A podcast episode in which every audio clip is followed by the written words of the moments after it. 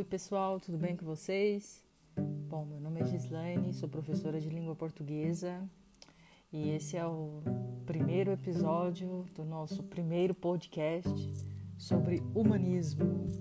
Sim, nessa primeira etapa a gente vai contextualizar um pouco, né? Esse período, né? E, e o que é esse movimento. Prontos? Então lá, vamos lá.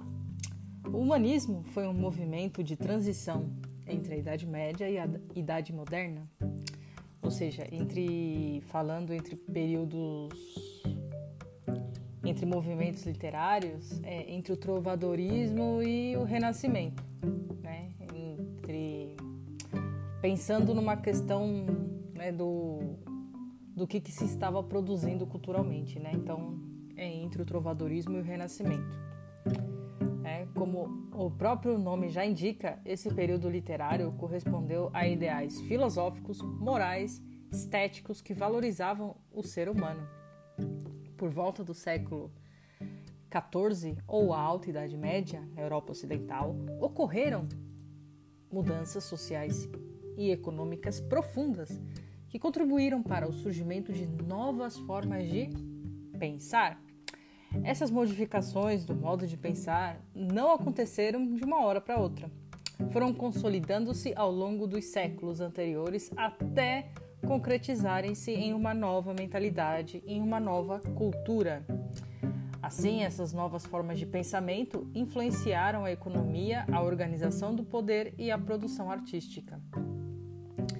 Né? A gente está num período de decadência do feudalismo, vamos nos situar aí, surgiu uma nova classe social que é a burguesia, que contribuiu para o surgimento de cidades e também para a emigração do campo para a cidade. Os burgueses agora competiam com a nobreza pelo poder econômico e social. Além do surgimento da burguesia, outras mudanças marcaram esse período na Europa. Entre elas, a expansão marítima, o desenvolvimento do comércio, o surgimento de pequenas indústrias, Todas essas transformações foram desenvolvidas pelos humanistas e, assim, lentamente, a mentalidade medieval foi sendo deixada no passado daquela sociedade. A nova organização trouxe consequências, né? Porque o povo era acostumado à servidão, né? O servo, né? Nesse, no sistema feudal. Portanto, ele não tinha estudo, qualificação, nada, né? Porque as, as exigências eram, eram outras. E aos poucos, a, as exigências comerciais iam se consolidando. E com isso, esse período, esse período foi um período de muita fome, doenças, né, peste bubônica, também conhecida como a peste negra, né, dizimou muita gente na Europa, quase um terço da população, tá? Outro fator relevante nesse período foi a constituição social é, do poder que foi alterado, porque antes era descentralizado, né? É, os senhores feudais em seus pequenos feudos era uma o poder era descentralizado, né? E nessa época o que acontece o a gente tem um absolutismo com o poder centralizado nas mãos de um rei, tá? Unificação, né?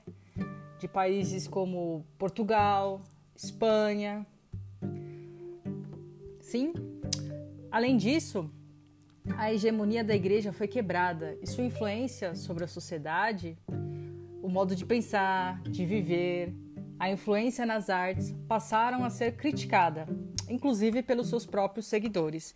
Esse rompimento com a igreja influenciou diretamente o modo de expressão da sociedade ascendente desse período, bem como a relação com a espiritualidade. Né? O outro aspecto importante foi o início das grandes navegações, né? como forma de expansão comercial, territorial, invenção da bússola, né? a teoria do Galileu heliocêntrica é, que deu ao homem uma postura mais cientificista e racionalista. É, em Portugal, o humanismo estendeu-se de 1434 a 1527 e teve como marco inicial a nomeação de Fernão Lopes como cronista mor do reino e, como marco de transição para o Renascimento, a volta do poeta Sá de Miranda da Itália, que trazia novidades renascentistas, né? É importante salientar, assim, que existe uma mudança é, no pensamento religioso. Durante séculos, sabemos né, que a igreja exercia uma enorme influência sobre a sociedade e o seu modo de pensar. O pensamento religioso, que até então possui uma visão teocêntrica, Deus no centro né, do, das preocupações humanas, o centro do universo, deu lugar a uma visão antropocêntrica, ou seja, o homem agora será o centro do universo, né, das realizações por ser um movimento de transição, o humanismo apresenta tanto as características do modo medieval do pensamento quanto o novo modo de pensar religioso. Ou seja, havia uma tensão entre essas duas visões. Porém, existia predomínio da visão antropocêntrica já, né? É, o ser humano em sua real humanidade, né? É, na busca de si. e isso é desconectado da visão da igreja. Ele é agora responsável por seus pensamentos e atos sem a necessidade da permissão religiosa, tá?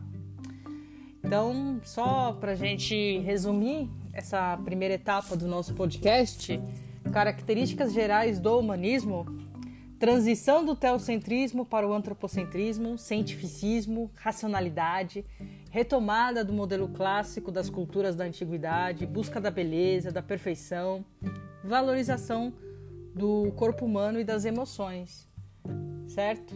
Então a gente tem esse resgate das culturas greco-romanas da antiguidade, né? Resgate de culturas pagãs, né? Então é isso que marca o humanismo. Tudo bem? Então é isso. No nosso próximo programa a gente vai falar sobre produções literárias, sobre Gil Vicente, certo? Um beijo, até a próxima.